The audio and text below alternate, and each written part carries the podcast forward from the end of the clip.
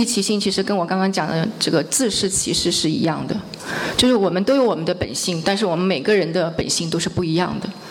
我们要成就自我的本性，对他人的本性，他人本性的独特性要有足够的体察。